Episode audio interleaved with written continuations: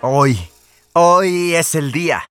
Hoy regreso a entrenar, después de seis meses sin hacer nada, por aquella cirugía que no era nada, pero que, joder, qué lata de posoperatorio. Pero hoy, hoy vuelvo a reconquistar todas mis metas, con menos testosterona que cuando tenía 30 años, pero eso sí, con más sabiduría. Alisto mis cosas, cierro la maleta y hago un repaso. Tenis deportivos comprados hace dos años con la suela desgastada pero que me siento cómodo con ellos. Check. Playlist de pop ochentero titulada Temazos para Workout. Check. Shorts de marca cara de los que no te rozan los huevos. Check. Mochila llena de toallas, geles y bebidas energéticas y unos polvitos de pre-workout. Check. Ya estoy listo para subirme al coche y manejar dos kilómetros a vuelta de rueda para llegar al gimnasio. Entro al gimnasio, determinado a entrenar sin distracciones. Eminem a toda pastilla en mis audífonos. Venga, solo falta un banco para... Puta madre, un tipo sentado en el banco que necesito viendo su teléfono.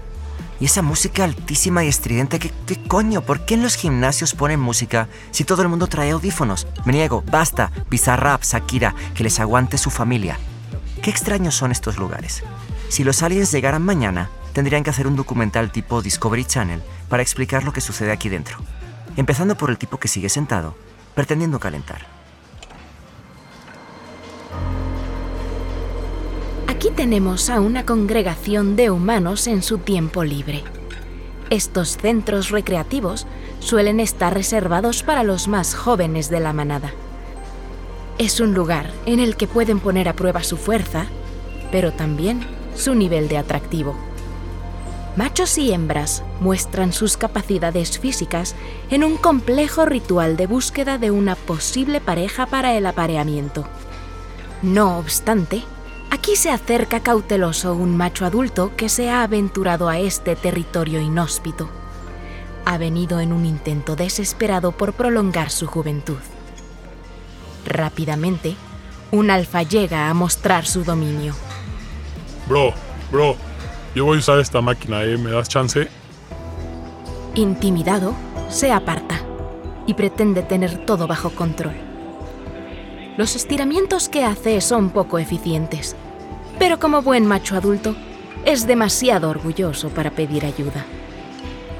Observemos ahora su acercamiento a las pesas. Esa barra que está tomando está completamente fuera de sus capacidades físicas. Duda unos momentos. Sabe que la decisión puede ser fatal, pero necesita hacer algo para reclamar su lugar. Vaya, parece que lo va a intentar. Apenas hace el esfuerzo por levantarla,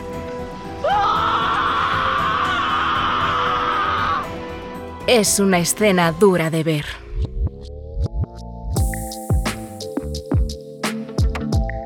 Scripps presenta Más para allá que para acá.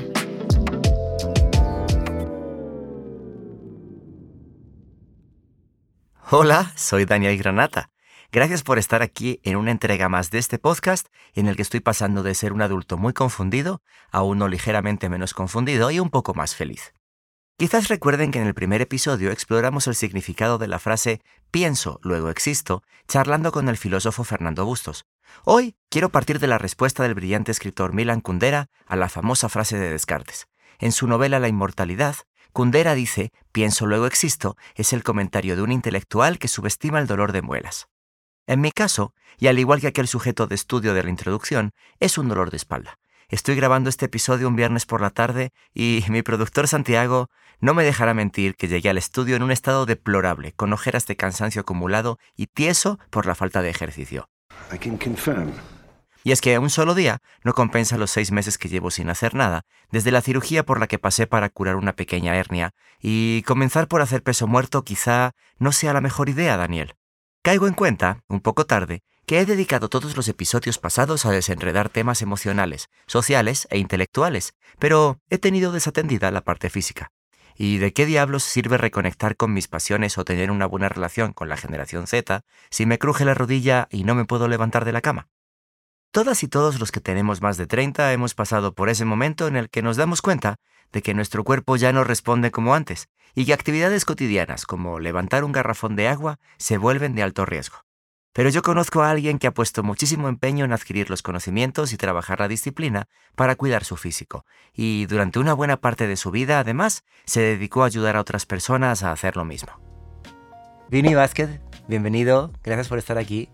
Vini, no sé cómo describirte porque has hecho tantas cosas. Eh, emigrante, preparador físico, amante de muchos deportes, empezando por el béisbol, entiendo, growth manager, eh, hacker de, millas de vuelo y, puntos de hoteles. Eh, en tu indefinición hay muchas virtudes. Muchas gracias por estar aquí con nosotros. Gracias, Dani. Un placer verte después de tanto, tanto tiempo. Es más, creo que la última vez que nos vimos yo tenía un yeso, estaba fracturado el pie. Es cierto. Vini tenía un pie fracturado la última vez que lo vi, justo antes de la pandemia, en una empresa en la que trabajamos juntos, donde él era Growth Manager.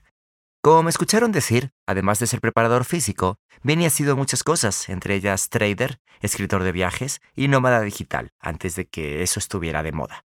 En 2014 empezó su blog viajeromillero.com, en el cual da consejos de travel hacking, o sea, cómo viajar con lujos y bajo costo utilizando millas y puntos de aerolíneas y hoteles.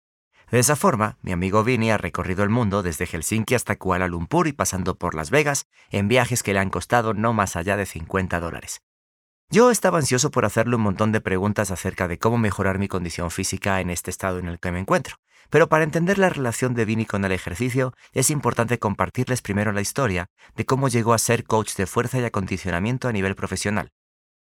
Yo creo que mejor ir desde el principio. Yo cuando era en mi infancia, yo era un niño gordito. Entonces yo, eh, yo tuve bullying en el colegio y eso siempre lo llevé conmigo. Y un momento donde yo dije, no sé, a los 13, 14 años, que yo dije, yo quiero ser deportista profesional, porque el deporte siempre ha sido mi mayor pasión en la vida.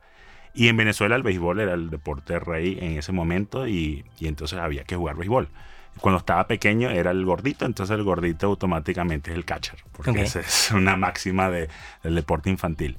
O en el right field donde te llega una pelota por partido. Ese, es son gran ¿no? sí, si de niño eres gordito, eres portero en fútbol, por ejemplo. Entonces eso pasa en el béisbol. Entonces eventualmente yo tenía esas frustraciones de toda la vida y, y dije quiero ir a Estados Unidos a jugar un deporte en la universidad. Vinny era realista Sabía que las probabilidades de llegar a las grandes ligas eran muy pequeñas, así que de una forma muy estratégica ideó un plan que lo acercara lo más posible al mundo del deporte profesional. Y eventualmente a los 14, 15, 16 años dije el béisbol no es lo mío, pero por lo menos déjame sacar algo bueno de esto que es me voy a preparar físicamente para ser un buen atleta. Después veo qué deporte juego. Y ahí empecé a estudiar a los 16 años por mi cuenta todo lo que era ejercicio y nutrición. Entonces, eventualmente a los 18 había transformado mi cuerpo y dije, voy a ir a Estados Unidos a jugar fútbol americano, que nunca había jugado en la vida. Y obviamente eso es un desastre, como te lo puedes imaginar, un venezolano llegando a un, junior college en Kansas. Al final no pude jugar, la competencia era brutal. Entrenaba como jugador de fútbol americano y me gané mucho respeto de los jugadores americanos porque yo en el gimnasio me mataba como nadie.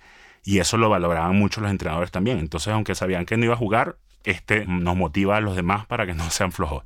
Y eventualmente cuando ya estaba en la universidad, dije, esto es lo mío, voy a trabajar en béisbol profesional, porque tiene todo el sentido. Soy venezolano, hablo inglés, sé de esto, o sea, cualquier equipo me va a llamar mañana. Trabajaba en un gimnasio particular. Ese gimnasio fue una gran, un gimnasio, pero un centro de entrenamiento. Entonces fue una gran lección de vida porque ahí tenía a un jugador que iba a la NFL eh, el próximo año en la noche, pero en el día tenía a un equipo de fútbol de 15 niños. Y entonces te tocaba controlar 15 niños de 8 años para que hicieran una rutina todos juntos. Y eso eventualmente cuando logré trabajar con los Dodgers de Los Ángeles, que me contrataron como preparador físico, me dice, ¿cómo es tu experiencia con grupos? Y yo le digo, bueno, con niños te puedo decir eso. Entonces me dice, no, si ya tienes dominado eso, lo que viene no es nada. ¿Escucharon bien? Vinny trabajó como preparador físico para los Dodgers de Los Ángeles, uno de los equipos con mayor tradición en la MLB, la Major League Baseball. Al final, sí logró llegar al nivel profesional. No como jugador, pero su plan funcionó. Ahí estaba, con su propia tarjeta coleccionable y una carrera prometedora por delante en el mundo del deporte. El video profesional para mí era la meta máxima, pero tampoco fue lo que esperaba. Me tocaron unos días larguísimos, eh, empiezas en las ligas menores como empieza cualquier jugador. eh, tuve roces con todos los jugadores porque los latinos me decían, no, tú eres más estricto conmigo porque soy latino. Y los americanos me decían, es más estricto conmigo porque no soy latino. Entonces estaba jodido por los dos lados. Y eventualmente estuve un año, también tenía, tenía muchas, muchas limitaciones porque tenía visado con el equipo, tenía amigos que se cambiaban a otro equipo para que poder ascender. Y eventualmente ahí duró un año y dije, ok, esto no es lo mío. ¿Y ahora qué hago con este título universitario y toda esta vida preparándome? Entonces eso siempre me quedó eh, para la vida. La historia de Vinny es admirable porque primero tuvo la convicción para perseguir sus sueños y luego la frialdad para dejar todo atrás y empezar de cero. Tras su experiencia con los Dodgers, ha estado en constante movimiento, buscando nuevos horizontes cada tres o cuatro años. Pero siempre sabiendo que puede contar con el background de preparación física que obtuvo en la universidad y también la mentalidad de alto rendimiento que le dejó su tiempo en el béisbol. Este es un buen momento para contarles que Vinny luce muy distinto que cuando lo vi por última vez. Y no es solo por el yeso que traía en el pie en aquel entonces. Vinny llevaba algunos años sin cuidar su forma, pero regresó a entrenar a su máximo nivel en la pandemia. Utilizó el ejercicio para atravesar tiempos difíciles y hoy en día, digamos que no quieres tener un problema con él. Es un espectáculo impresionante de puro músculo. ¿Por qué de repente, ah, con 34, un, un pie roto, trabajando en growth marketing, decides volver a entrenar como probablemente entrenabas cuando estabas en estos junior college? Claro, para mí siempre fue un gran privilegio de que yo tenía mi background de entrenamiento, mi background de nutrición y nunca tuve las condiciones para poder aplicarme. Parte de eso era que yo pasé seis años antes de la pandemia viviendo de nómada digital. Y en febrero de 2020 empezó la pandemia, nos encerramos, eh, menos actividad física, todo el mundo, o sea, básicamente comías lo mismo, pero ahora caminabas 80% menos. Y ese año mi mamá ya estaba en su último año que, con cáncer. Entonces ese año fue transformador en varios sentidos. Y el final, ya a finales de 2020 yo me sentía como medio farsante, porque yo decía, yo tengo estas herramientas donde puedo transformar mi salud y mi cuerpo y no lo estoy haciendo. Y, entonces era como, ¿qué voy a hacer? Me acuerdo del 2020 lo cerré entrenando con, con garrafones de agua. Incluso eso lo voy a tener en algunas historias de, de Instagram. Y apenas abrieron los gimnasios en febrero, marzo de 2021, yo dije, ya, nos cansamos, ahora sí, vamos a aplicar todo el conocimiento. Me siento más tranquilo cuando sé que Vini, a quien yo veo en Instagram levantando pesos de 450 libras, no mames, esos son 200 kilos, también pasó por ese momento después de los 30 en los que sintió que su cuerpo ya no toleraba el mismo estilo de vida que antes. Parte de mi transformación cuando empecé a entrenar fue que yo estaba ya teniendo problemas de salud de gente obesa mayor, casi que fumadores. yo tenía problemas de presión y me mandaron pastillas para la presión alta. Y yo decía, ¿qué es esto? Yo tengo 32 años, no puedo estar tomando esto, yo sé de esto. Fue parte de que ya, eh, eh, más a los cinco meses, una de mis primeras cosas que quería demostrar era, mira, doctora, ya no necesito las pastillas, ya, chao, no quiero más pastillas. entonces, claro, parte de la, de la magia de poder revertir los efectos nocivos en la salud del ejercicio y, la nutrición adecuada. Ok, me queda muy claro que el ejercicio y una buena nutrición son las herramientas esenciales para sentirme mejor. Pero eso aún no explica por qué carajos puedo estar jugando básquet sin calentar a los 29 y lesionarme al agacharme para abrir un cajón a los 31. Así es como lo explica Vinny. El cuerpo se adapta y el cuerpo se adapta hasta que más no puede. Y la forma de mostrar que más no puedo es lesionándote con dolor.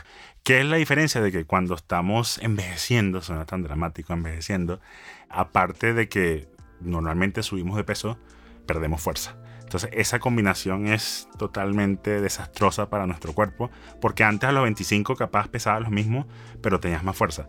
Y ahí es cuando esos movimientos que antes hacías feliz, ahora te duelen. Tal vez tú te has sentado mal toda la vida, y hasta los 35 el cuerpo lo toleró y luego llegó un día donde esa, esa vez no, no, no pudo más. Amiguitas y amiguitos, si ustedes están escuchando esto sin dolores en su cuerpo, entonces siéntense bien, cuiden su postura, estiren antes de ejercitarse. Sé que sueno como un tío aburrido al que no tienen por qué hacer caso, pero si no me escuchan a mí, por favor escuchen a Vini, que es el güey más mamado que conozco.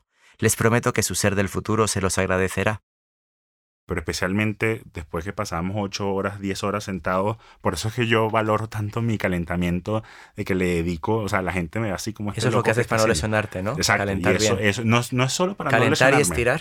Es, es para revertir el día sentado Ok. antes de empezar ese ejercicio. Es para poder prepararme para estar normal para empezar a entrenar.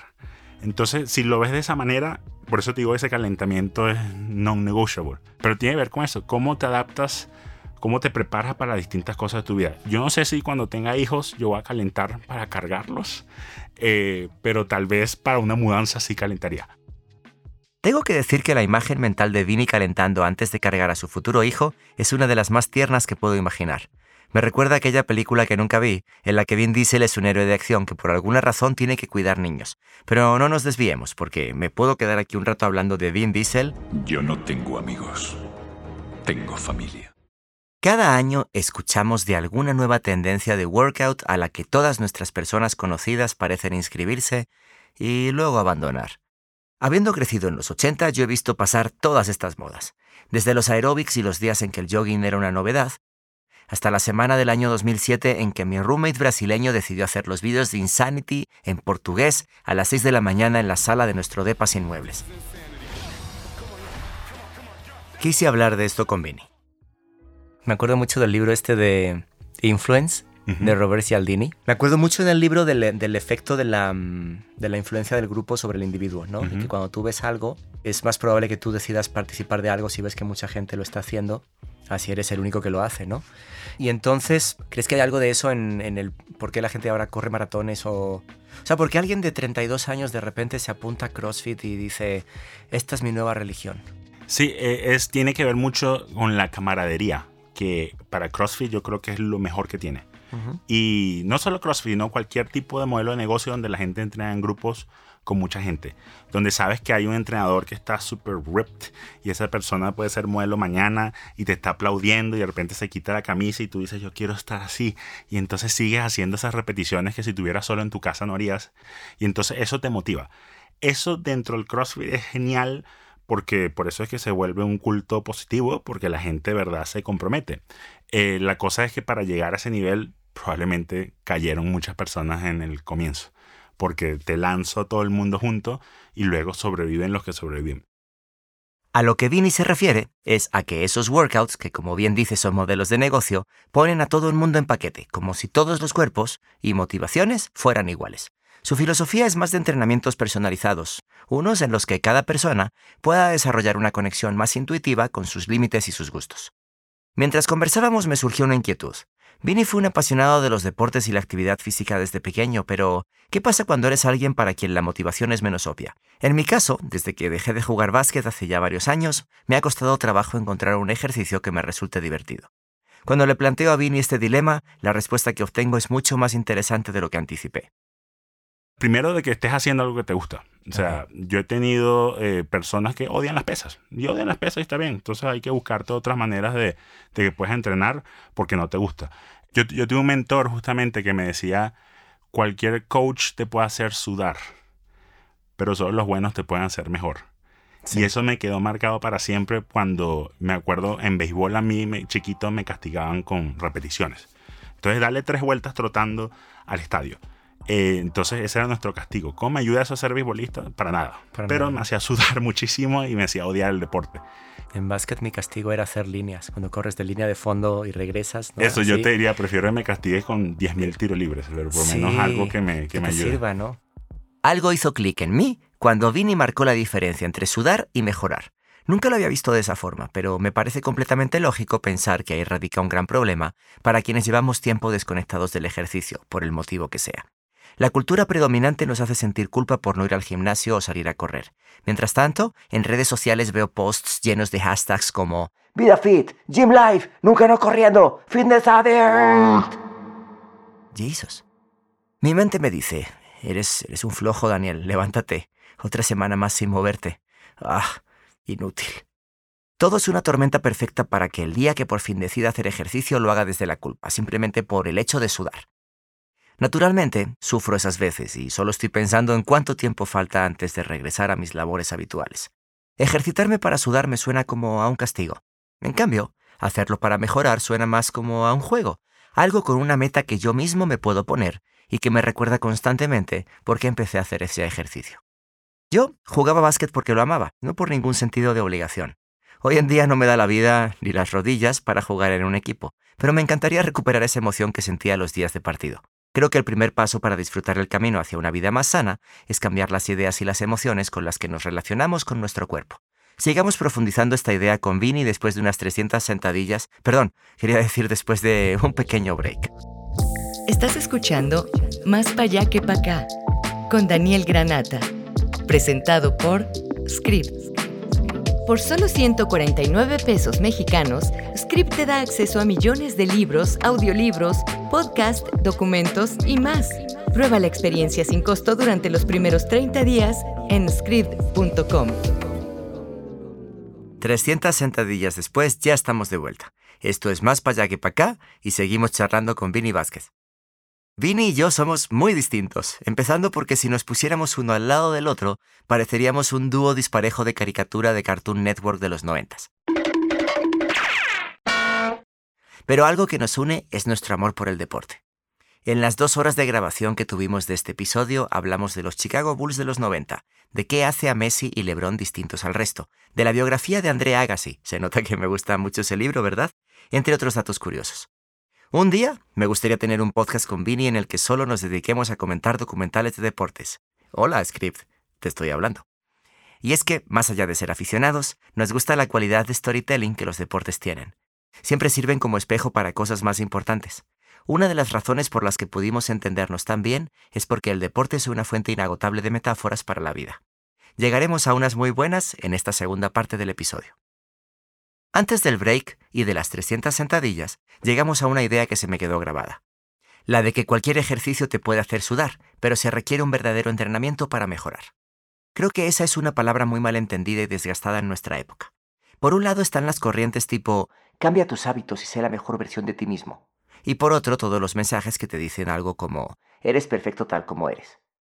En todas las conversaciones acerca de salud, éxito y estándares de belleza hay una batalla alrededor de descifrar si mejorar es algo deseable o algo impuesto por la sociedad. Escuchar a Vini me ayudó a comprender que, para mí al menos, el secreto está en la intención con la que hagas cada cosa. Mejorar, sea en lo que sea, no es algo que sucede mágicamente por ir al gimnasio o por inscribirte a un curso. Requiere de un proceso metódico y de un compromiso con uno mismo.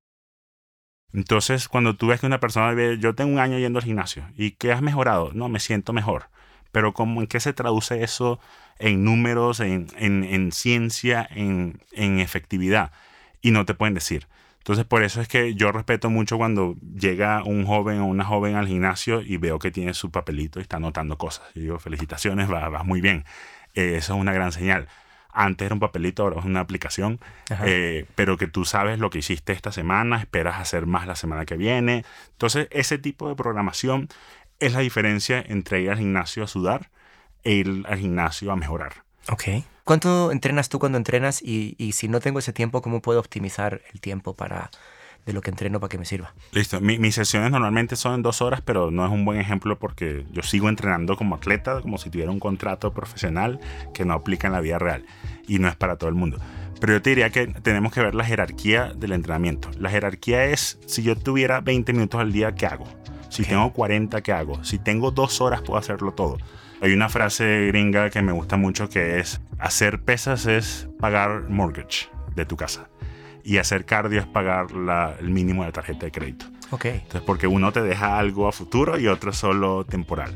Entonces, eso no quiere decir que el cardio es malo o que las pesas es lo único, solo que dentro de esa jerarquía tienes que ver qué te da tiempo para hacer. Entonces, dentro de esa jerarquía viene el entrenamiento de resistencia, viene el entrenamiento de alta intensidad, como puede ser sprints cosas así, o baloncesto, viene yoga, viene estiramiento, viene movilidad. Entonces, dentro de esa pirámide si tú tienes dos horas al día, yo te encuentro qué vas a hacer en esas dos horas al día. Si tienes tres horas a la semana, también te puedo programar tres horas a la semana. Mejorar también es una especie de arte que requiere de un balance. Cuando el deseo por mejorar se sale de control o está fundado en emociones negativas, existe un peligro de caer en comportamientos obsesivos. Vini vivió esto desde el lado de la alimentación. Claro, yo tuve mi época eh, en nutrición donde yo no podía salir a un sitio porque iba a romper mi dieta que es el Ay, nivel sí, eso es- obsesivo. Eso es, lo peor. es como nivel obsesivo máximo de, de que mi, por- going the mi wrong por- way. mi Sí. porción de pollo, ¿no? O sea, o literalmente yo he entrado a cines, yo entré a cines con Tupperware de pollos. Ese nivel de obsesión, si la llevas igualmente al entrenamiento, donde tengo que entrenar y no voy a hacer nada, o sea, estamos pecando por ambos lados. Ya que Vini trajo a la conversación el tema de la dieta, quiero dar paso a mi parte favorita de este episodio, pues fue la que me hizo comprender dos cosas. Primero, la salud mental y la salud física están completamente conectadas. No existe una sin la otra. Y segundo, mejorar es un proceso complejo que requiere una intención unificada en todas las áreas de nuestra vida. No vale saltarse pasos. Claro, yo siendo obeso toda mi vida va prácticamente, pero luego deportista, pero siempre con, con problemas de sobrepeso. ¿Luchas contra eso aún? Eh, sí, pero ya, o sea, ya controlado dentro de mi sistema de entrenamiento. Ok. Y, y entonces cuando yo logré a los varios meses de estar ya enfocado en mi nutrición y entrenamiento, yo tuve como un clic mental que fue, yo acudía a la comida cuando estaba triste y acudía a la comida cuando estaba alegre. O sea, para celebrar y para llorar.